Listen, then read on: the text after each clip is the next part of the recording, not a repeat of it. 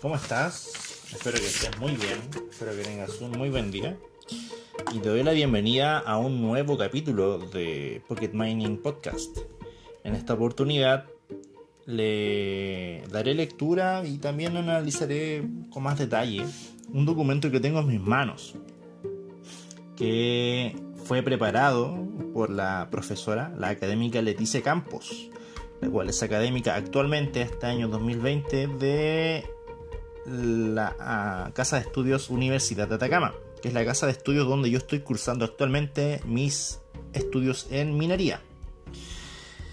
Y todo este podcast, o sea, no todo este podcast, pero al menos este capítulo está eh, relacionado directamente con la asignatura de legislación laboral impartido por dicha académica.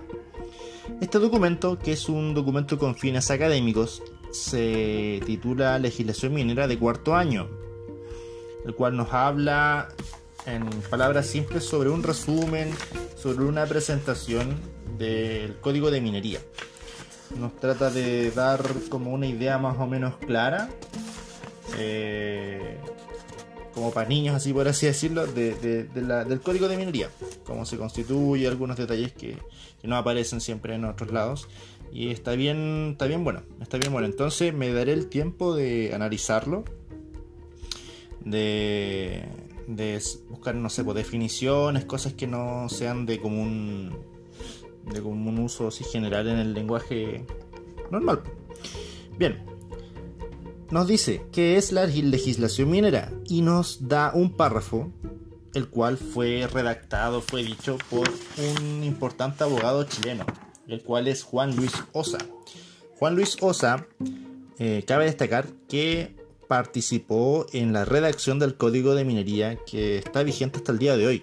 Entonces la idea que él tiene del código de minería, esta idea que nos da, este resumen o definición que nos da del código de minería, del derecho minero en Chile, es bastante acertado, puesto que él, al ser participante en la redacción de este código, tiene una visión clara y amplia del código de minería, de sus alcances y todo eso. ¿Y qué nos dice esta definición? Nos dice que la legislación minera es el conjunto de principios y preceptos especiales que rigen las concesiones exclusivas para explotar, perdón, para explorar o explotar las sustancias minerales susceptibles de aprovechar por cualquier persona, regulando su constitución, naturaleza, ejercicio y extinción, los actos de contratos y litigios que se refieren a ella. Entonces nos dice que son normas que rigen las concesiones exclusivas y que regulan su constitución, su naturaleza, ejercicio y extinción, además de los actos de contratos y litigios que se refieren a ella. Y podemos dar cuenta de eso al escuchar y analizar eh, y leer más bien el código de minería. Tienen varios artículos que hablan sobre litigios, sobre qué pasa si mm, alguien se presenta antes eh, en una concesión minera, qué pasa si ya había una concesión activa y que se estaba pagando, habla de todo eso. Entonces, creo, creo, al haber leído este párrafo y aparte al haber leído el código de minería, que está bien resumido en muy pocas palabras, te da una idea general y clara de lo que es el derecho minero, la legislación minera y el código de minería en Chile en sí. Luego, nos dice, ¿qué es la propiedad minera? Dice, se dice que, se, perdón, se dice del régimen particular de dominio a que son sometidas las minas según los ordenamientos y la explotación de que se trate. Propiedad minera significa que existe una propiedad especial sobre las sustancias minerales que se hallan en la tierra y otra propiedad distinta sobre el suelo en que ellas se encuentran. Por eso se habla de una propiedad común o civil sobre la superficie y otra minera sobre esos depósitos naturales de sustancias minerales que se denominan genéricamente minas.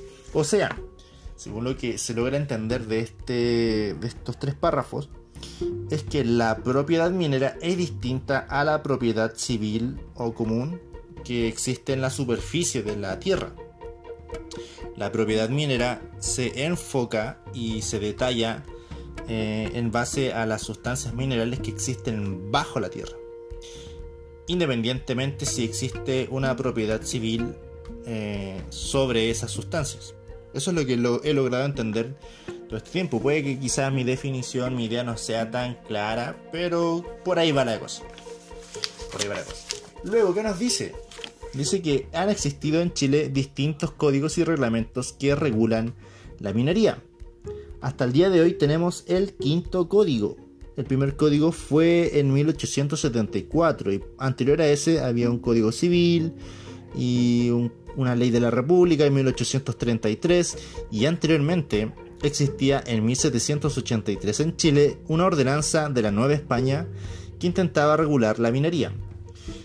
Y bueno, anterior a este capítulo había, había grabado todo esto lo que les acabo de decir, pero apreté un botón y se borró. Y había buscado lo que es la, la ordenanza de la Nueva España que trata de regular la minería. Y tenía la idea de, leerla para ustedes, así que voy a proceder a leerla. Esta ordenanza de Nueva España que nos dice este documento, esta, esta diapositiva, se llamaba originalmente Real Tribunal de Minería de Nueva España. ¿Qué nos dice Wikipedia? San Wiki. Dice que este era un gremio establecido en Nueva España en el año 1777. 1777 y 1783 son dos años distintos. Es decir, que la ordenanza de Nueva España existió seis años después del inicio o de la inauguración del Real Tribunal de Minería de Nueva España. Dice, fue una institución constituida por el gremio de mineros que se estableció en la Nueva España.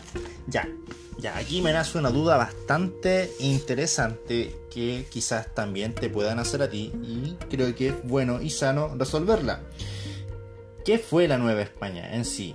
¿Qué fue? ¿Qué terrenos abarcó? ¿Dónde estuvo? ¿Cuántos años duró esa, esa denominación de ese terreno o de ese territorio. Veamos, voy a pinchar en las letras azules que nos indica Wikipedia y nos dice lo siguiente. Dice Virreinato de Nueva España. Entonces era un virreinato. La Nueva España era un virreinato. Virreinato del Imperio Español en Norteamérica. Ah, entonces se centraba en Norteamérica, no llegaba a Sudamérica. Interesante, ¿eh? Este nació en 1535 y terminó en 1821, unos cuantos años después. Bueno, en ese periodo se empezó a, ocurrir eh, y a levantarse las independencias de las colonias españolas acá en América. ¿Qué nos dice? El Virreinato de Nueva España fue una entidad territorial integrante del Imperio Español establecida en gran parte de América del Norte por la monarquía hispánica durante la colonización española de América entre los siglos XVI y XIX. Se originó tras la caída de México Tenochtitlán, acontecimiento principal de la conquista, la que propiamente no concluyó sino hasta mucho después, pues su territorio siguió creciendo hacia el norte. Y nos entrega algunos mapas de algunas regiones de la Nueva España, nos entrega un mapa del virreinato en su máxima extensión en 1794, posterior a la redacción de esta ordenanza de la Nueva España relacionada con la minería. Y nos habla de banderas, de. Bueno, de muchas cosas, de presidentes. Wow, ya. Entonces, volviendo al tema que nos convoca. Eh, este Real Tribunal de Minería fue una institución constituida por el gremio de mineros que se estableció en la Nueva España en el año 1777 y funcionó hasta su cese en 1826. Recordemos que la Nueva España, según lo que habíamos visto recién en Wikipedia, había terminado su, su régimen o su existencia en 1821. Entonces, el Real Tribunal de Minería duró cuatro, no, cinco años después, luego de que hubo terminado la Nueva España. Bien, la principal fuente de ingresos obtenidos por la corona española residía en la explotación minera, actividad que experimentó expansiones constantes a medida que se iban extendiendo las fronteras de las posesiones españolas en América. A esto debe agregarse el desarrollo técnico que experimentó dicha actividad para el mejor aprovechamiento del mineral. En el siglo XVIII, la industria minera de Nueva España sufrió escasez de capital para financiar mejoras tecnológicas.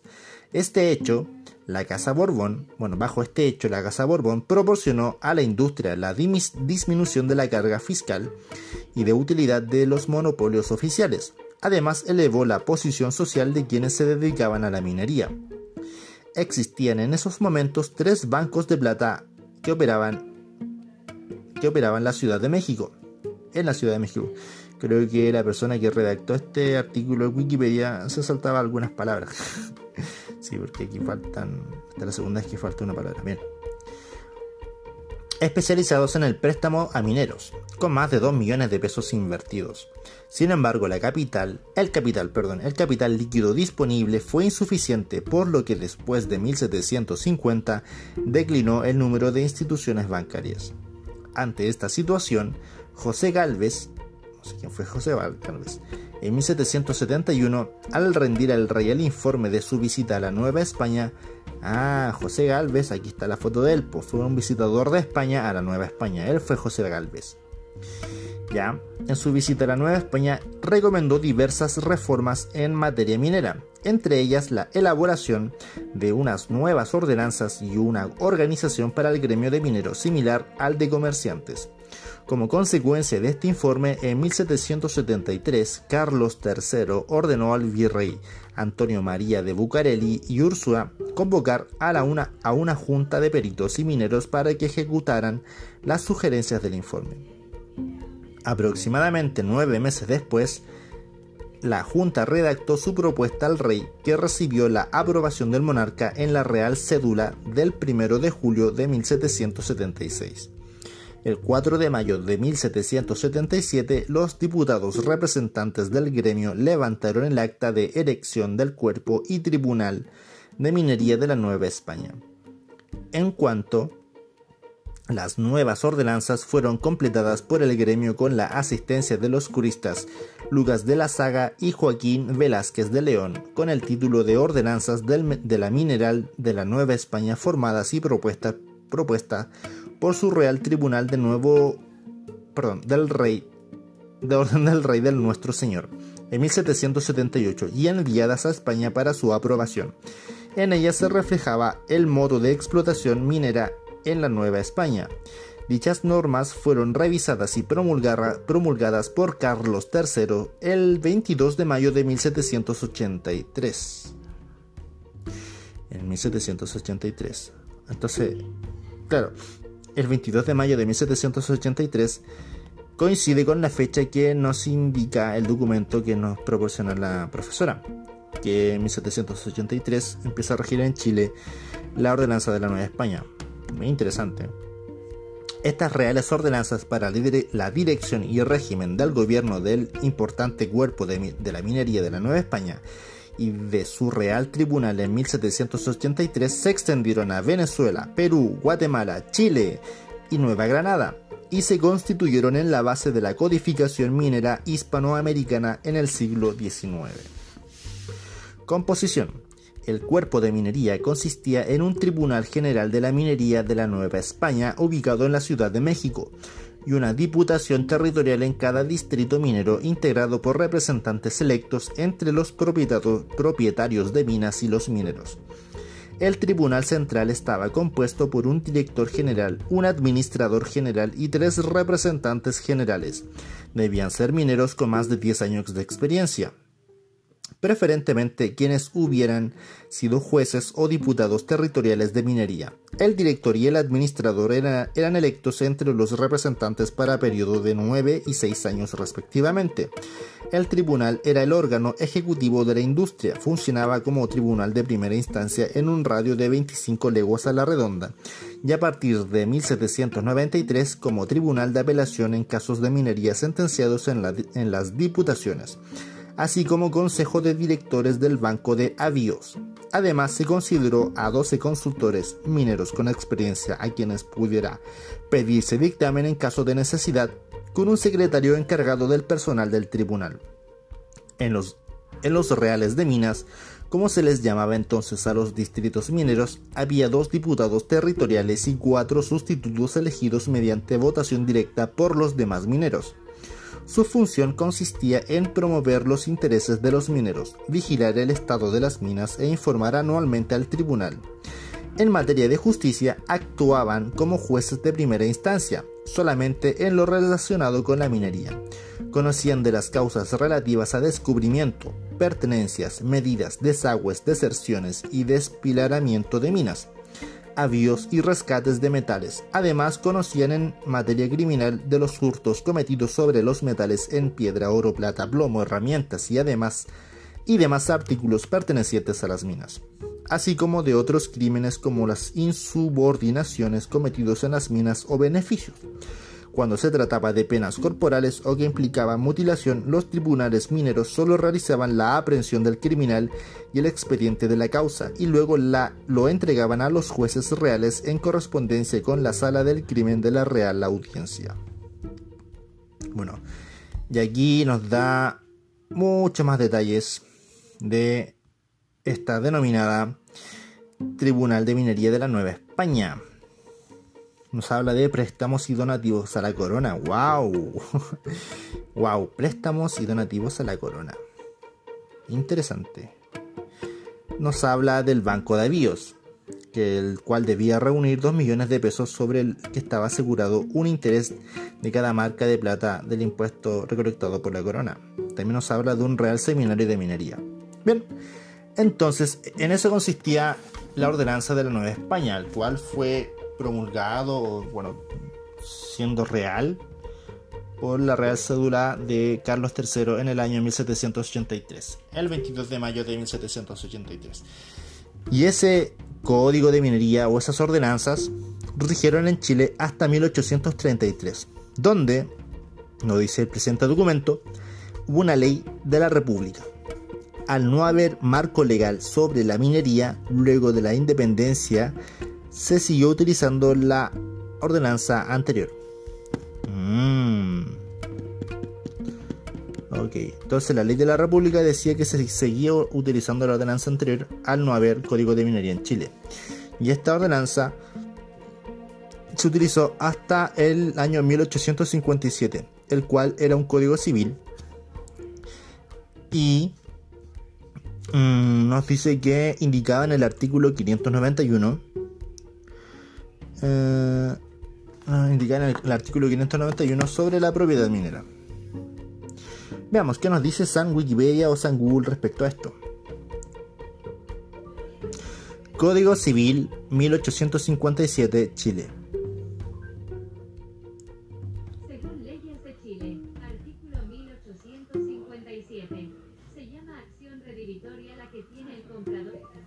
Código Civil de 1857 en Chile.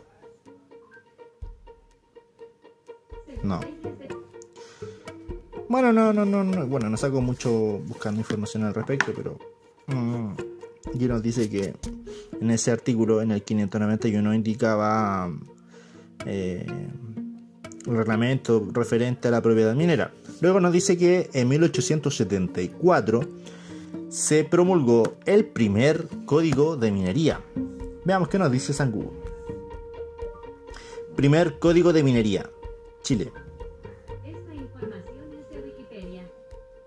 De 1800, 1983. No, po. Primer código de minería Chile. Este no. Código de minería de 1874.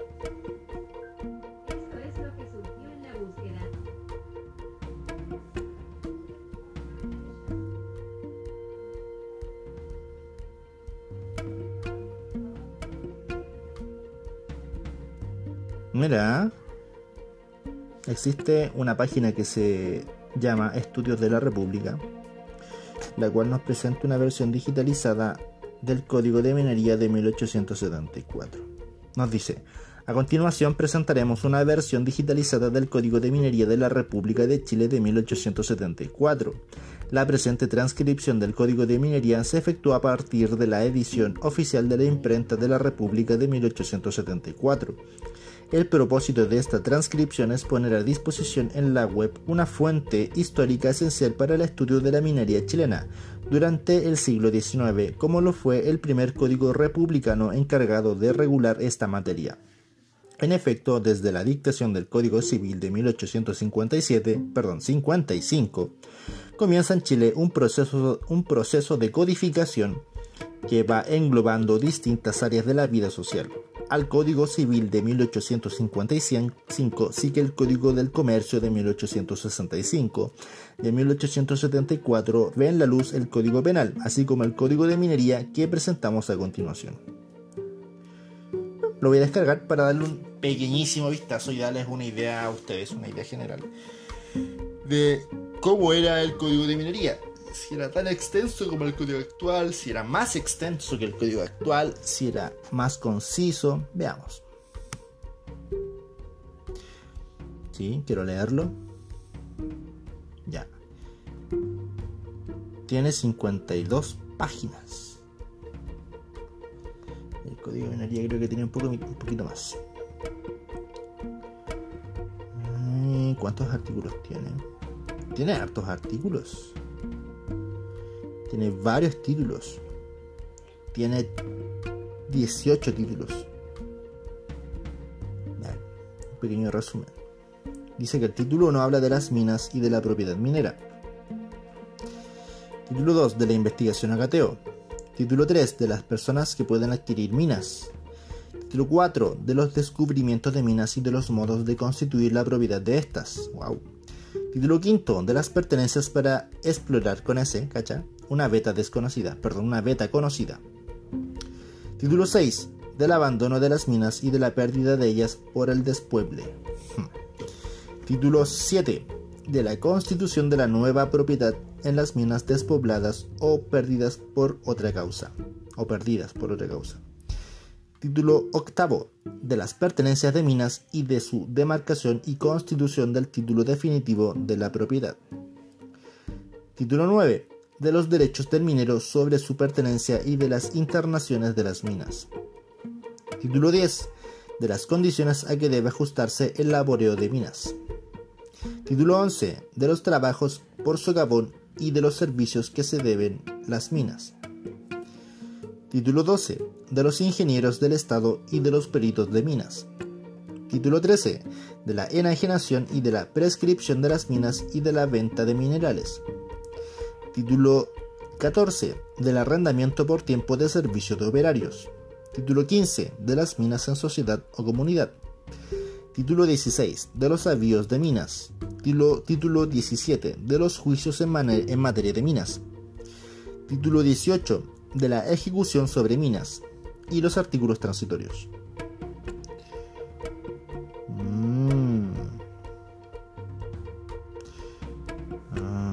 Y por tanto, oído del Consejo de Estado, he tenido a bien aprobarlo y sancionarlo, por tanto, promulguese y llévese a efecto en todas sus partes como ley de la República. Federico Errázuriz. No sé quién era Federico Errázuriz. Qué interesante, ¿eh? tengo en mis manos, bueno, realmente en mi celular, el documento digitalizado del primer código de minería me interesa leerlo, me interesa analizarlo, me interesa, me interesa, se ve interesante.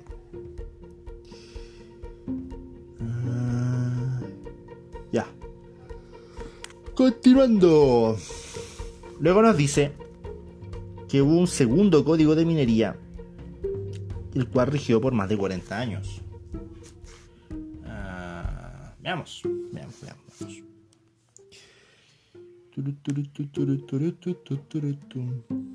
¿Dónde estás?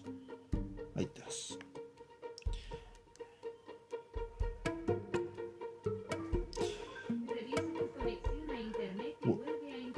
No tengo conexión a internet.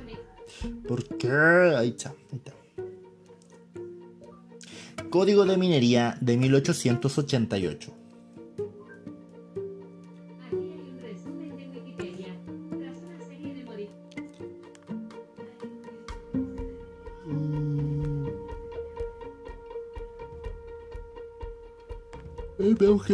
Dice Wikipedia del Código de Minería de 1888.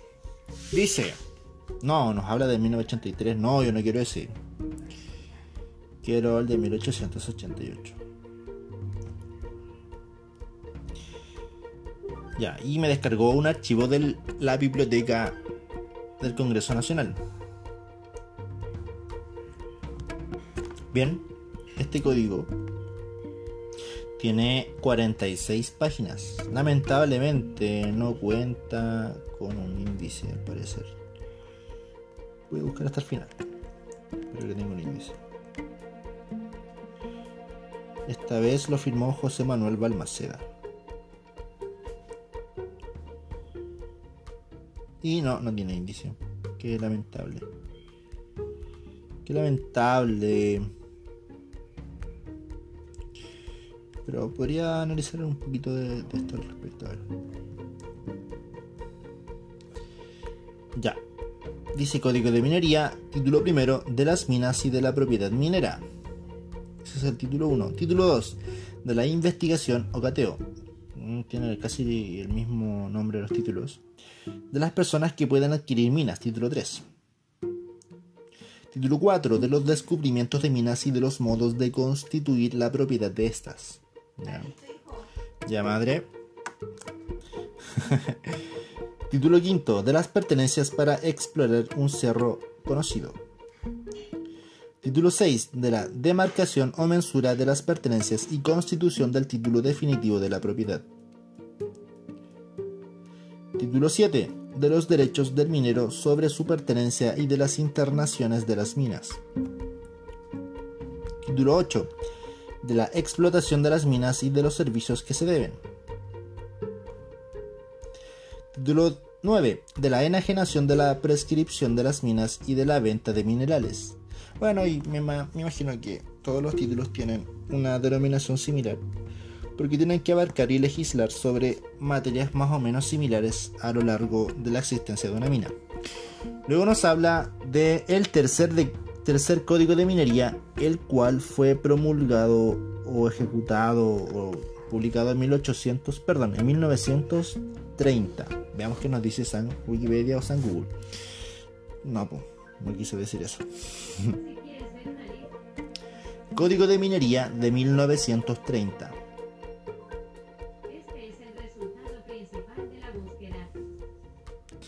Y también nos entrega un PDF al parecer del código de minería de 1930. Mm, y claramente tiene cosas muy similares. Muy muy similares. Creo que esto es una materia muy importante a estudiar. No por un ingeniero de minas quizás, porque es más, más que nada como para que lo estudie abogado, experto en minería. Sería bueno. Ya. Luego nos habla de que hubo un código en 1932. Dos años después, porque no sé. Veamos. Código de minería de 1932.